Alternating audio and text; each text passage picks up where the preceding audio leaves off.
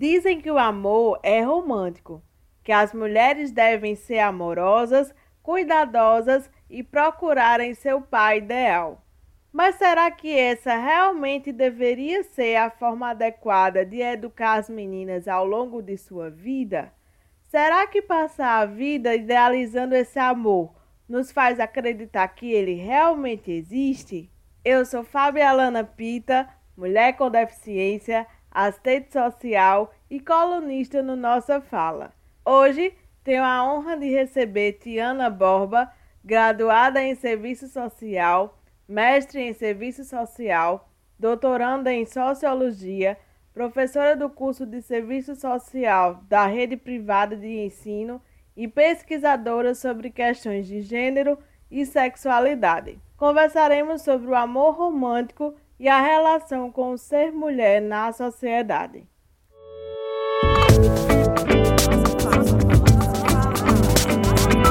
Nossa fala. Oi, Tiana, seja bem-vinda ao podcast do Nossa Fala. Muito feliz em te receber. Tiana é uma grande amiga que já partilhou comigo várias situações, momentos, histórias ao longo da nossa vida enquanto graduandas de serviço social e levo ela no meu coração, na minha vida, em vários momentos. E hoje tenho a honra de recebê-la para a gente conversar, dialogar sobre esse tema tão importante para nós mulheres. Então, Tiana, o espaço é seu. Muito obrigada, Fábia. Eu me sinto lisonjeada. Eu quero primeiramente agradecer o convite, né, o seu convite para estar aqui socializando um pouco de conhecimentos e informações nesse bate-papo descontraído sobre uma temática tão relevante, né, que é de fato essa relação Mulheres e Amor, que você introduz tão bem. Muito obrigada a todos que compõem a nossa fala. É um prazer e uma honra estar com vocês. E um prazer ainda maior, porque, como Fábia colocou muito bem, ela é minha amiga, é uma pessoa querida, minha amiga pessoal, que eu tenho um profundo carinho, respeito e admiração. Então, eu estou à disposição de vocês. Maravilhosa, vocês vão ver como ela é top. Então, Tiana, para a gente começar a nossa reflexão de hoje, Fala pra gente o que é o amor romântico e como aconteceu historicamente a construção dessa ideia.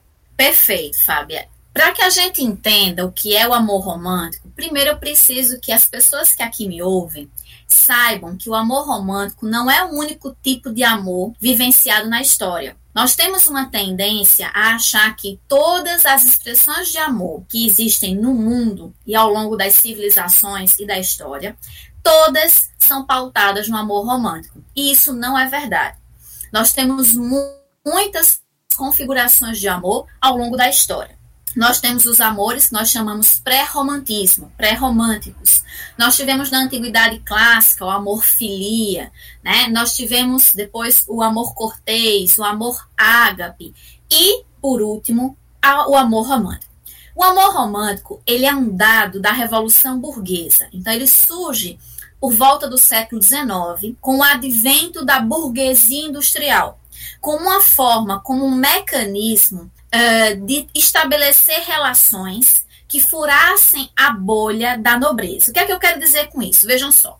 Antes do amor romântico, nós tínhamos uh, as relações afetivas e sexuais, sobretudo na, na era vitoriana, né? So, aí a gente tem como um recorte temporal Inglaterra, né? a gente vai ter França, mas vamos colocar esse recorte nós vamos ter relações de casamento pautadas em contratos. Os casamentos não eram relações de amor e de afeto, eram relações contratuais, onde duas famílias uh, se organizavam, conversavam entre si para ampliar a sua riqueza. As duas partes iriam ganhar de alguma forma. E normalmente o noivo e a noiva eram os últimos a saberem do arranjo, né? A família era responsável por esse contrato. E se dava sobretudo no âmbito da nobreza. Então, um nobre, um duque, iria se casar com uma duquesa, né? No mínimo uma uma lady, enfim, que tivesse posses, porque o casamento era um acordo, era um negócio, era um contrato.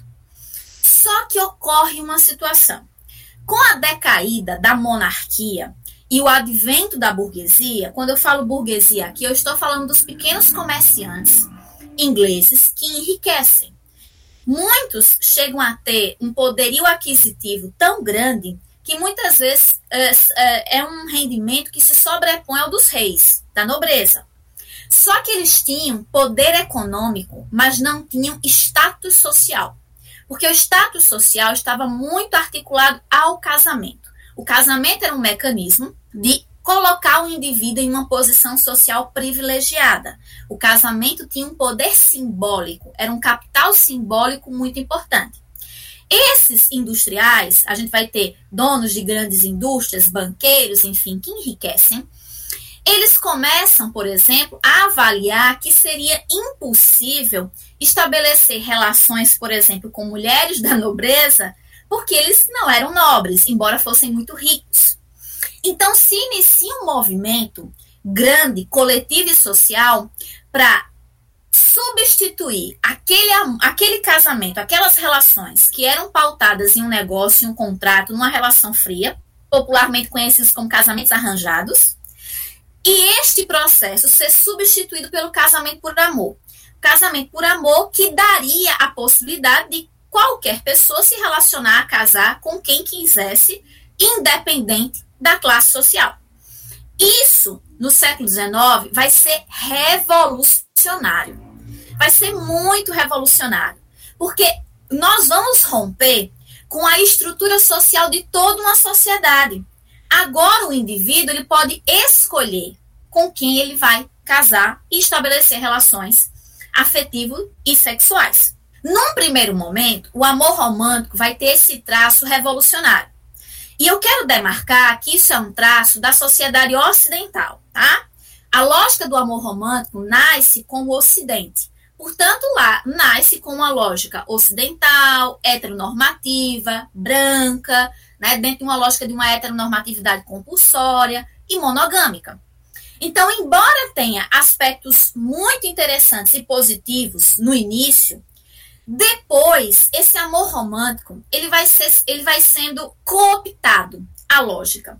Ele perde o seu potencial revolucionário e passa a ser utilizado como um dispositivo de controle, como coloca Foucault. Então, ele vai ser um grande dispositivo de controle. Vale dizer que o amor romântico, é, no, seu, na sua, no seu processo de gênese, ele nasce dentro dessa lógica de relações heterossexuais, entre pessoas brancas, uma relação monogâmica. Portanto, ele já nasce excludente, porque ele deixa de levar em consideração outras vivências, né? Outras existências, outras possibilidades. Então, você não leva em consideração as relações homoafetivas, as relações entre pessoas negras, ciganas, enfim, judias de outras etnias.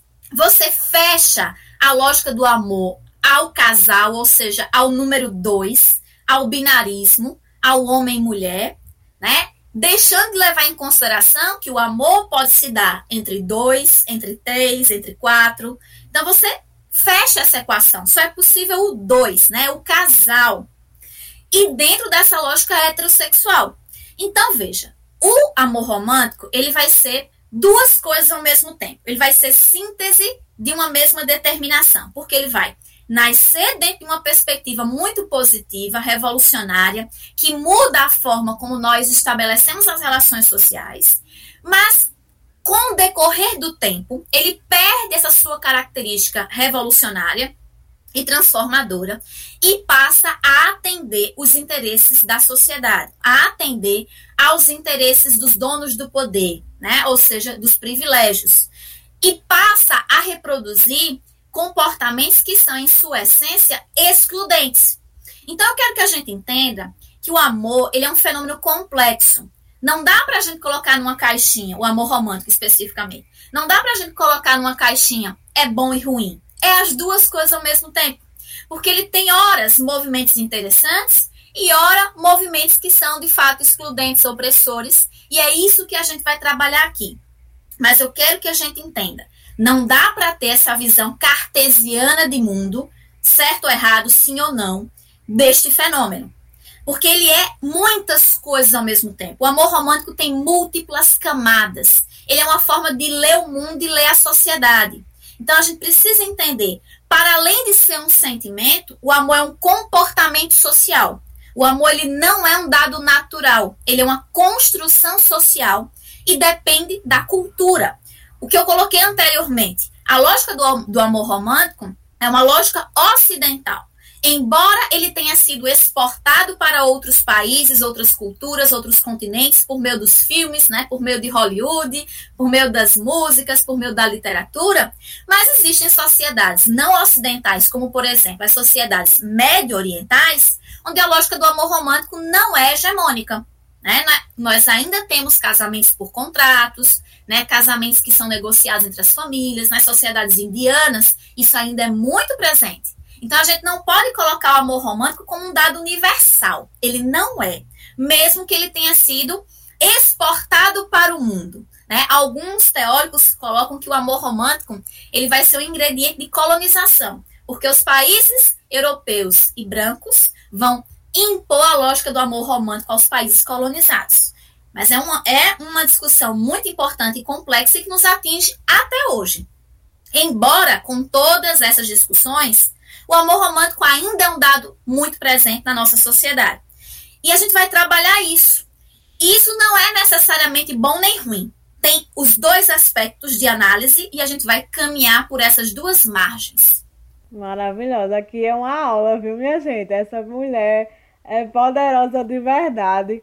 E enquanto Tiana falava, eu ficava refletindo aqui sobre essa questão das normas e regras que a sociedade coloca que o amor tem que ser, e que eu acho que é um pouco de, disso, desse sistema que a gente tá, dessa construção, que acaba é, levando o amor para essa conotação mais complexa, né? De, de, de opostos que não são opostos, mas que se complementam, que tem esse vai e vem, como é, Tiana bem colocou.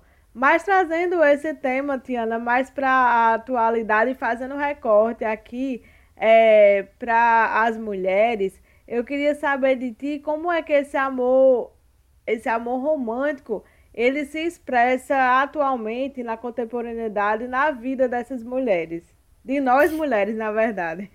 Ótima pergunta, Fábia, porque inclusive isso é o meu objeto de investigação do doutorado, a relação mulheres e amor. Veja, o amor, ele é uma construção, o amor romântico é uma construção que data do século XIX para cá mas é uma construção que terá como principal alvo as mulheres. Num primeiro momento, as mulheres cis, né? Obviamente que hoje nós sabemos que também as mulheres trans, né? Mas num primeiro momento a gente vai ter as mulheres cis como principal alvo.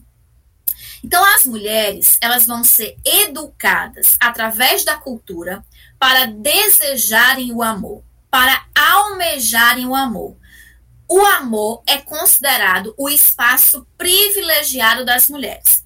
Então, a menina, desde criancinha, ela é educada através dos filmes, dos contos de fada, das músicas, dos livros, das brincadeiras, a querer o príncipe encantado, a querer o par perfeito, a querer a outra metade. Desde criancinha, na nossa socialização primária, nós somos educadas para desejar o outro. E esse outro é um homem, né? Que vai ser o parceiro ideal, que pode estar na figura de um príncipe, na figura de um marido, na figura de um namorado, enfim, a figura que você colocar.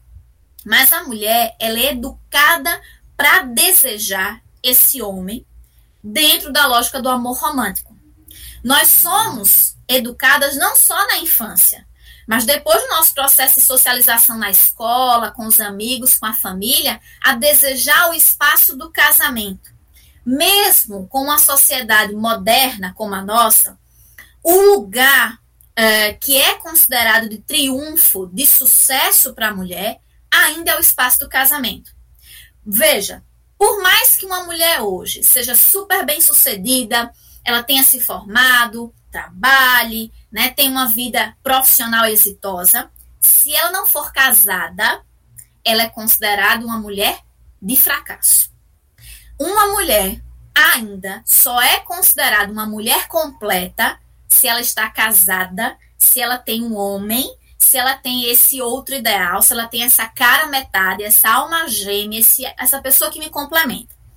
Só que, minhas queridas ouvintes e ouvintes, eu quero dizer o seguinte: isto não procede. Isto é um mito. O mito do amor romântico é um truque narrativo para perpetuar estruturas de poder. Porque o amor romântico, como eu disse anteriormente, ele é fundado com o advento da sociedade burguesa. E o que é a sociedade burguesa? Nada mais é do que a sociedade patriarcal, machista, misógina. Então, o amor romântico é uma narrativa que justifica a supremacia do homem em detrimento da mulher. O homem em uma posição de chefia, de poder e de mando, em detrimento da mulher. Como assim? Numa lógica como essa, a mulher ela sonha com um casamento.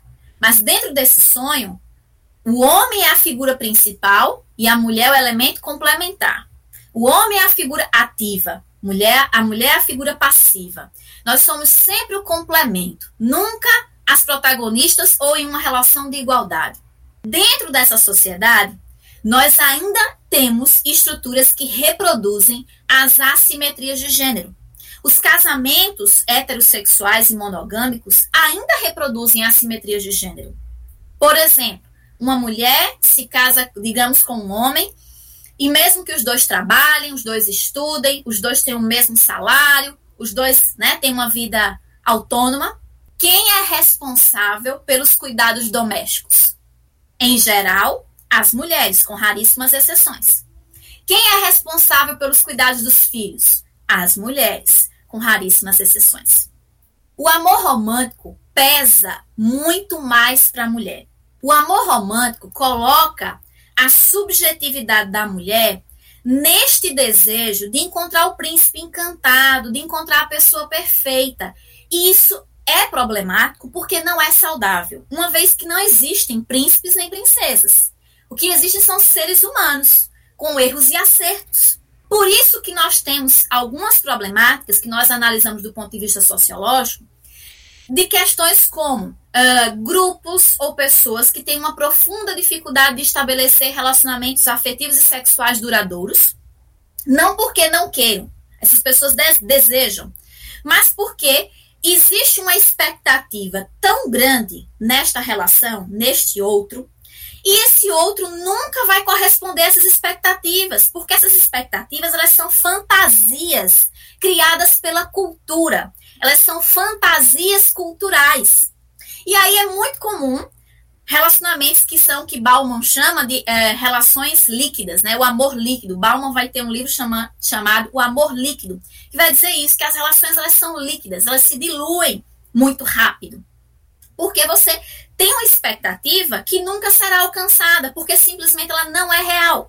E aqui, claro, eu não estou falando de relacionamentos problemáticos que obviamente devem ser terminados e que bom que a modernidade possibilitou que os relacionamentos que não são saudáveis, que as mulheres possam, né, dar um fim a esse processo. Isso é muito legal. Mas nós não estamos falando disso. Nós estamos falando de relacionamentos comuns, né? Relacionamentos sem questões, digamos assim, de violência, relacionamentos entre pessoas que estão tentando construir uma vida em comum. Então, isso gera grandes expectativas para mulheres e para os homens também mas sobretudo para as mulheres, porque veja, um homem aos 30, 40 anos, ele não tem uma exigência social para que ele tenha uma companheira. Uma mulher, sim. Uma mulher aos 30, 40 anos, se ela não tiver um relacionamento público e minimamente estável, ela vai ser profundamente cobrada por isso. E ela vai ser questionada. Então, muitos estigmas, muitos rótulos vão ser colocados nessa mulher. A mulher problemática, a mulher mal amada, a mulher que não consegue se estabelecer em relacionamento nenhum, a mulher difícil, porque, claro, se ela não está com, com um companheiro, ela é difícil, o problema é dela. Eu individualizo a problemática, eu culpabilizo a mulher. Um homem não. Um homem aos 30, 40 anos, solteiro, ninguém questiona se ele é o problemático, por que, que ele não está nesse relacionamento são dois pesos e duas medidas. E até quando a gente fala do aspecto sexual da coisa, nos relacionamentos pautados no amor romântico, você tem uma hipervalorização desse outro que, é um, que deveria ser um complemento, mas que não é porque não existe, né? E dentro dessa relação, as mulheres são pouco educadas para entender o seu próprio corpo, o seu próprio prazer. E ela está sempre em uma subjetividade que é condicionada para agradar ao outro, para dar prazer ao outro. E nunca uma relação de troca justa. Porque se é um relacionamento, a troca tem que ser justa. Você dá e recebe prazer, não é assim? Mas isso não é muito comum, não é à toa os dados que nós temos. Na sociedade moderna, nós temos ainda um número significativo de mulheres que, mesmo em um casamento, não sabem o que é a experiência de um orgasmo, por exemplo. Isso é muito problemático. Parceiros que não se abrem à possibilidade de compreensão do corpo feminino para ampliar esse processo. Uma vez que o corpo feminino é um, é, por, por décadas foi um mistério para a sociedade e para a ciência. Só do século XX para cá é que se descobriu, por exemplo, o clítoris. É muito recente. Se descobriu essa pequena, essa pequena parte do corpo humano, do corpo da mulher, que é apenas destinada ao prazer. Então, pouco se conhecia desse corpo. Hoje nós temos um amplo conhecimento. Mas como a mentalidade dos homens nesta sociedade porque o homem do amor romântico é o homem da, hetero, da, uh, da heterossexualidade compulsória, da masculinidade tóxica, onde ele acredita que o lugar dele é o lugar da dominação, de provedor, né? E dentro dessa lógica não cabe fragilidade. Não cabe dizer, eu preciso conhecer um pouco melhor o corpo da minha parceira. Eu não sei como está funcionando. Ou eu preciso me cuidar mais, eu preciso me conhecer melhor. Não, porque no espaço dessa masculinidade hegemônica não tem lugar para fragilidade, não tem lugar para vulnerabilidade. E isso adoece homens e mulheres. Não é à toa os índices de suicídio serem tão expressivos entre homens, né? Então tudo isso vai ser muito importante. Homens e mulheres vão ser impactados por isso, mas sobretudo as mulheres. As mulheres porque vão buscar esse outro ideal que não existe, nós, o que nós temos é, de comprovação, assim, de estudos sociológicos, existe uma relação entre pessoas, onde você estabelece um relacionamento uh, que é pautado, obviamente, na atração sexual, mas no respeito, no afeto e na admiração. Você busca no outro uh, compartilhar uma vivência com uma pessoa que tem um projeto de vida próximo ou similar ao seu. Na lógica do amor romântico, você coloca o outro num pedestal. Num pedestal que o outro não é, não consegue e que você também não consegue. Porque a mulher do amor romântico é a princesa, é a perfeita, é a cuidadora, é a bela, é a, a sexualmente é, perfeita, embora passiva, né? Porque a mulher do amor romântico é passiva, né? ela não pode ter uma, uma atitude mais protagonista. Então, essa mulher, ela também fica refém de um enquadramento cultural e comportamental. Então, ela tem que atender ao padrão de beleza, ela tem que atender a um comportamento X, porque ela, ela, ela teme muito, ela teme ser colocada em um lugar de estigma uh, muito perverso para as mulheres. Qual é o lugar de estigma perverso para as mulheres? Que é o lugar da da prostituta, né, que é o lugar da mulher fácil. E veja, sem nenhum problema com a prostituta, de maneira nenhuma. É um ofício que deve ser respeitado, as trabalhadoras sexuais devem ser respeitadas. Mas o que ocorre é que existe um estigma. A mulher que não tem a sua sexualidade controlada, a mulher que é mais livre, né, que tem diversos parceiros, diversas experiências sexuais, ela vai ser categorizada como prostituta.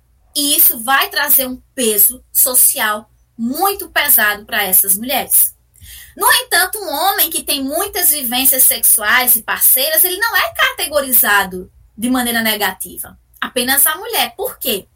Porque o amor romântico traz também o controle da sexualidade. Quem vai dizer isso é Foucault, no livro A História da Sexualidade.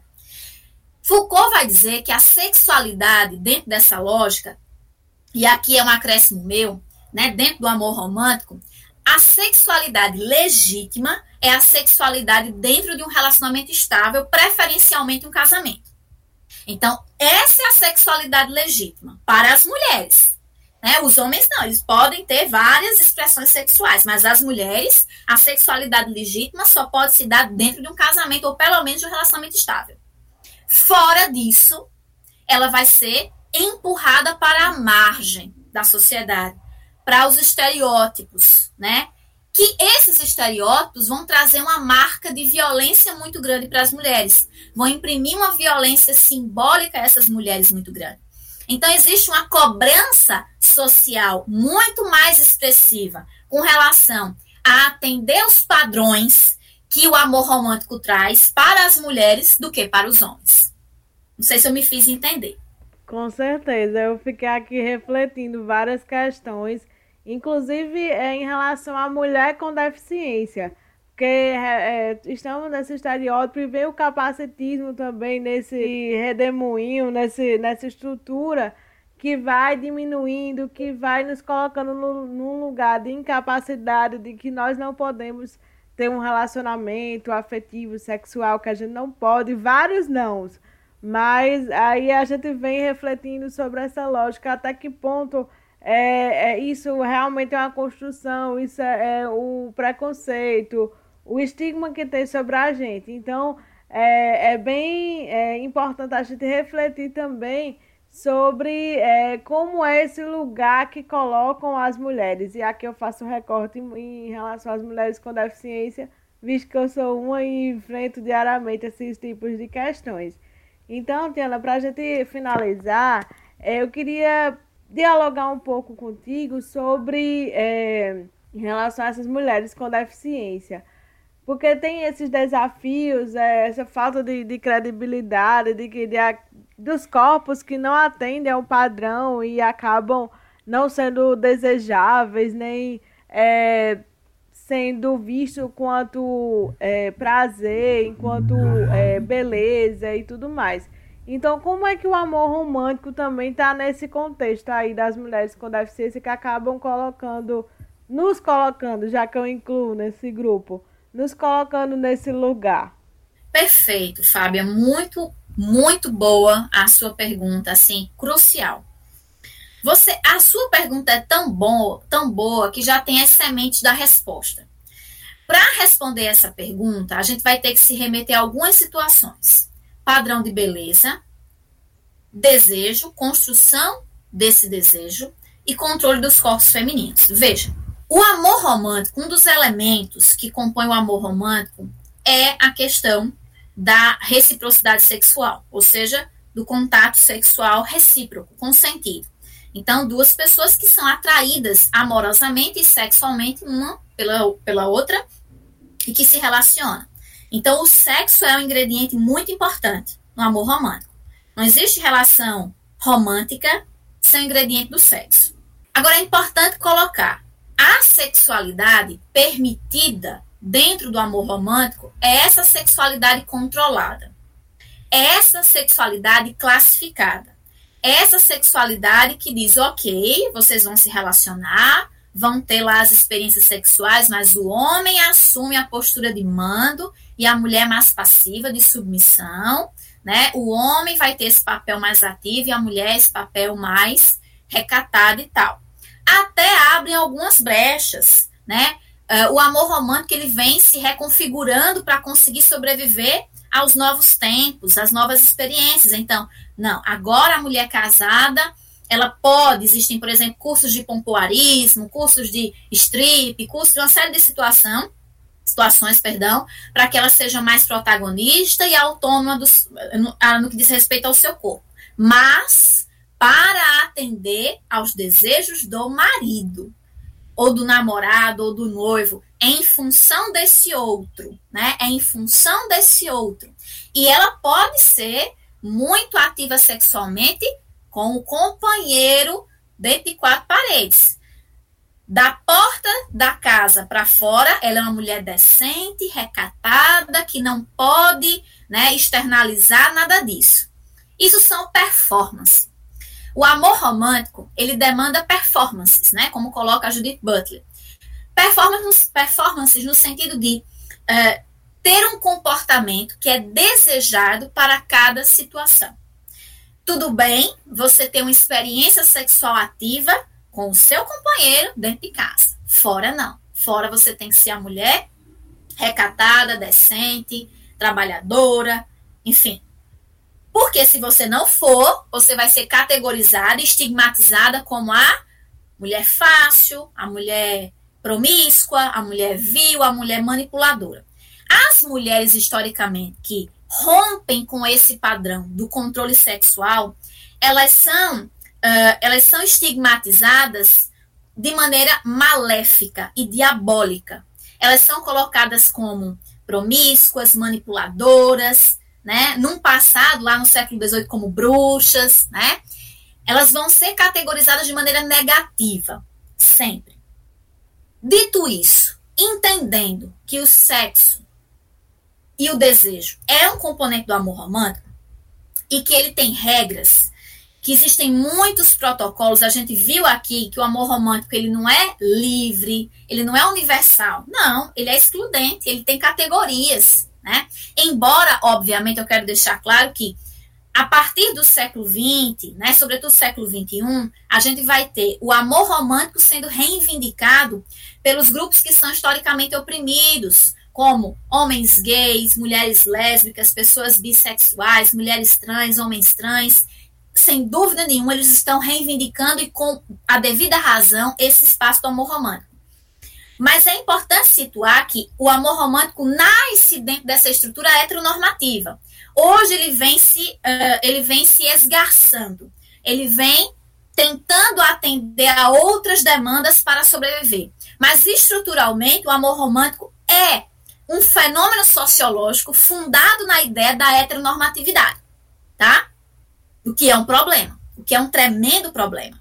Por isso, tantos autores colocam a necessidade de pensarmos em um novo modelo de amor, uma nova forma de amor que contemple todas as existências, que contemple mulheres trans, mulheres cis, homens héteros, mulheres héteros, homens uh, homossexuais, mulheres homossexuais, mulheres lésbicas, mulheres bissexuais, enfim, todo o espectro humano.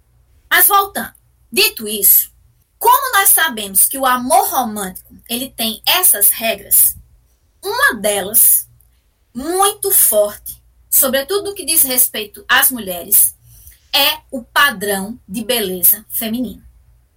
A padronização da beleza feminina existe uma exigência muito grande para que as mulheres sejam belas. E a beleza é a condição para que ela tenha esse capital simbólico para ter um parceiro que está um casamento. Mas veja, não é qualquer beleza, porque nós sabemos que a beleza é relativa. A beleza mudou ao longo da história. É o padrão da época naquele determinado contexto histórico. As mulheres no século XVIII, que eram consideradas belas, eram as mulheres mais voluptuosas, com mais carne, as mulheres que hoje nós chamaríamos de gordas. Por quê? A mulher com mais, é, com mais curvas, mais voluptuosa, eram as mulheres ricas, que não precisavam trabalhar, né? Essas mulheres tinham um acúmulo de gordura, de carne muito maior. Então, a mulher bela no século XVIII era a mulher com mais com mais carne. Com o advento do capitalismo, a mulher bela vai ser a mulher magra, né? Vai ser a mulher que atende a um, a um padrão, a uma geometria dos corpos, magra, branca, loura, com traços finos, por uma série de razões. E o que ocorre? Para a mulher uh, atender a essas exigências, uh, ela vai ser violentada na sua vida, nas suas, né, enfim, nas suas dimensões de diversas formas. Primeiro, porque os corpos, eles são múltiplos. A estrutura física de um corpo, a capacidade, a, a capacidade uh, corporal, enfim, muda de um corpo para o outro. E dentro da lógica do padrão, você não tem essa margem de respeitar as especificidades de um corpo. As mulheres, elas são colocadas neste lugar. Por quê? Porque o padrão de beleza na sociedade capitalista, né, dentro dessa lógica do amor romântico, é um padrão de beleza que objetifica as mulheres, que torna a mulher objeto de desejo sexual preferencialmente. Com todas as críticas que a gente faça, porque nós sabemos que a beleza é muito relativa, esse é o padrão. E é um padrão super excludente. Né? Que um número muito pequeno de mulheres, uh, digamos assim, está dentro dele. As mulheres que não estão, elas são pressionadas pela sociedade e intersubjetivamente a, a se enquadrar nisso. Embora hoje que bom que nós estamos vendo movimentos de mulheres que contestam, a sociedade que vem questionando, que vem dizendo isso não é ok, a gente tem que respeitar os corpos, entender que a geometria dos corpos é múltipla, que eu não posso, enfim, tudo isso é legal. Mas ainda existe uma exigência por esse padrão. As mulheres sem deficiência, elas têm que atender uma série de padrões. A maior parte das mulheres sem deficiência não atendem um padrão. Imagine a mulher com deficiência, que tem uma geometria corporal que não é desenhada por essa sociedade como uma geometria corporal do desejo. Porque o desejo nessa sociedade, ele foi desenhado, arquitetado conscientemente para um corpo que tem medidas muito específicas, muito específicas. A forma como esse corpo se apresenta na pornografia, nos filmes eróticos, nas modelos, nos modelos que representam beleza, não são esse corpo, esse corpo da pessoa com deficiência, o que é lamentável.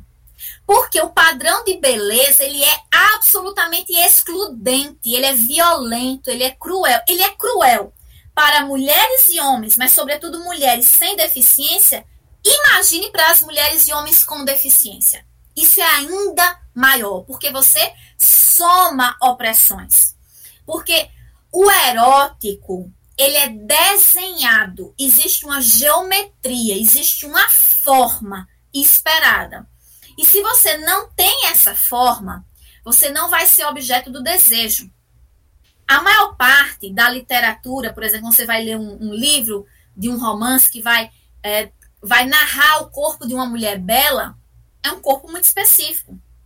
Num, num filme que tem um, um toque erótico, um homem e uma mulher bela tem um padrão. Isso vem sendo aos poucos desconstruído. Que bom. Mas ainda existe um longo caminho. Por essa razão, como o desejo ele é construído dentro dessa lógica de um padrão, de uma geometria muito rigorosa, as pessoas que não estão dentro desse padrão não vão ser consideradas alvo do desejo. Mas existe o aspecto muito interessante. Como a sociedade ela vem se transformando, né? A história não é linear, ela é cíclica a história vem se transformando e a gente vem ressignificando muita coisa. Agora nós estamos em plena ascensão de um movimento que ainda é embrionário, mas que é um movimento de questionamento dessas estruturas e de ressignificação do belo, onde nós passamos agora a reivindicar o respeito aos nossos corpos, aos nossos corpos reais, aos nossos corpos com deficiência, sem deficiência, com estrias, sem estrias, com mais gordura, com menos gordura. Nós estamos neste movimento. Ele ainda é embrionário, ainda existe resistência, mas existe muito mais adesão do que resistência. Então, eu acho que é um caminho sem volta. Nós estamos caminhando para a construção de uma pedagogia amorosa, e sexual mais democrática, que contemple as existências humanas e que contemple as singularidades dos indivíduos. Agora nós estamos tendo modelos com deficiência, né? Nós temos, nós estamos tendo espaços de representatividade. Agora nós estamos, digamos assim, semeando um terreno para as futuras gerações usufruírem de uma realidade que hoje nós ainda não temos. Nós temos modelos eróticas com deficiência, negras, é, é, indígenas, quilombolas, LGBTQIA. Nós estamos ampliando. Isso é muito importante. Personagens, Agora, personagens de filme também, que tem o 37 Segundos, que é uma produção chinesa ou japonesa, não sei, que tem uma protagonista com deficiência também, uma, uma jovem. Então a gente tá começando, né, come, assim, tá cada vez mais nos espaços. Isso é muito importante mesmo. Isso, porque a gente só deseja aquilo que é representado, Fábio. Veja, os meninos, vou colocar os exemplos. Os meninos, desde a adolescência, eles são educados por uma pedagogia erótica que é a pornografia.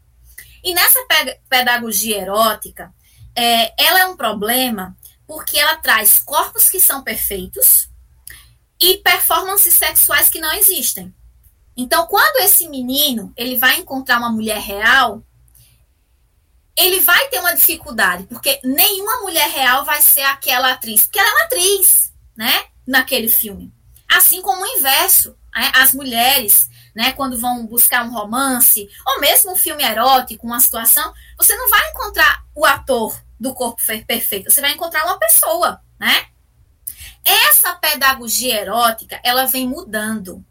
Ela vem uh, absorvendo situações que são mais reais, corpos que são reais, entendendo a multiplicidade da existência. Isso é muito legal. Eu quero só fazer um adendo. Claro que eu não estou falando aqui é, da pedagogia erótica da pornografia que versa pela violência, de maneira nenhuma, né? Nós estamos falando de um outro tipo de situação, porque nós sabemos que, obviamente, essas situações são abomináveis. A gente está falando de uma pedagogia erótica que leva em consideração as experiências sexuais de maneira consensual e respeitosa entre adultos, obviamente.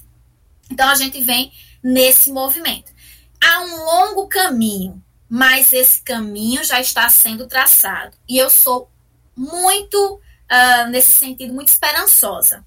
Eu uso, né, inclusive, uma frase gramsciana, que é pessimismo da razão, porém otimismo da vontade. Eu acho que os desafios são múltiplos, mas nós estamos caminhando para construir espaços de subjetivação, espaços de relacionamentos humanos, amorosos e sexuais que sejam mais plurais, mais múltiplos e diversos. O amor romântico ele foi uma conquista importante, mas ele, ele perde essas características porque ele acaba uh, corrompendo seus próprios princípios para atender às necessidades do status, do poder, e assim como nós vivemos várias formatações de amor, eu acho que nós estamos caminhando para outros modelos. Quais são esses modelos? Nós ainda não sabemos, porque nós estamos caminhando, né? Está abrindo a possibilidade do poliamor, né? De outras configurações, que talvez tenham um ingrediente do amor romântico, mas não apenas ele. Então, eu finalizo com, acho que com esse pensamento que é um pouco otimista. O amor, quando eu finalizo, eu quero dizer o seguinte: tudo isso que eu falo não quer dizer que o amor não exista, tá? O amor ele existe. E você e eu podemos e devemos vivenciar essa experiência humana que é importante. Existe uma frasezinha que eu gosto muito. A vida é um jogo e o prêmio é o amor. Mas é importante que a gente entenda que esse amor, ele não é um dado natural ou sobrenatural. Ele é uma construção social e humana que depende de cada contexto histórico e cada cultura. E que esse amor, ele pode estar a serviço da potência humana, como pode estar a serviço da degradação humana, como são os casos dos relacionamentos tóxicos, dos relacionamentos abusivos. Então a gente precisa, a gente precisa ressignificar e entender. Amor é uma relação entre iguais que compartilham respeito e admiração mútua, além, obviamente, do desejo. É isso. Arrasou, né, minha gente? Eu aqui aprendendo muito. É, a gente tem que refletir muito ainda enquanto sociedade, enquanto profissional, cada um na sua área, enquanto mulher com deficiência e sem deficiência, dentro da interseccionalidade, suas múltiplas camadas, e que a gente continue nesse processo de, de reflexão, de, de, de questionamento mesmo, crítico em relação a isso, para que a gente vá evoluindo, que a gente vá crescendo enquanto pessoa mesmo.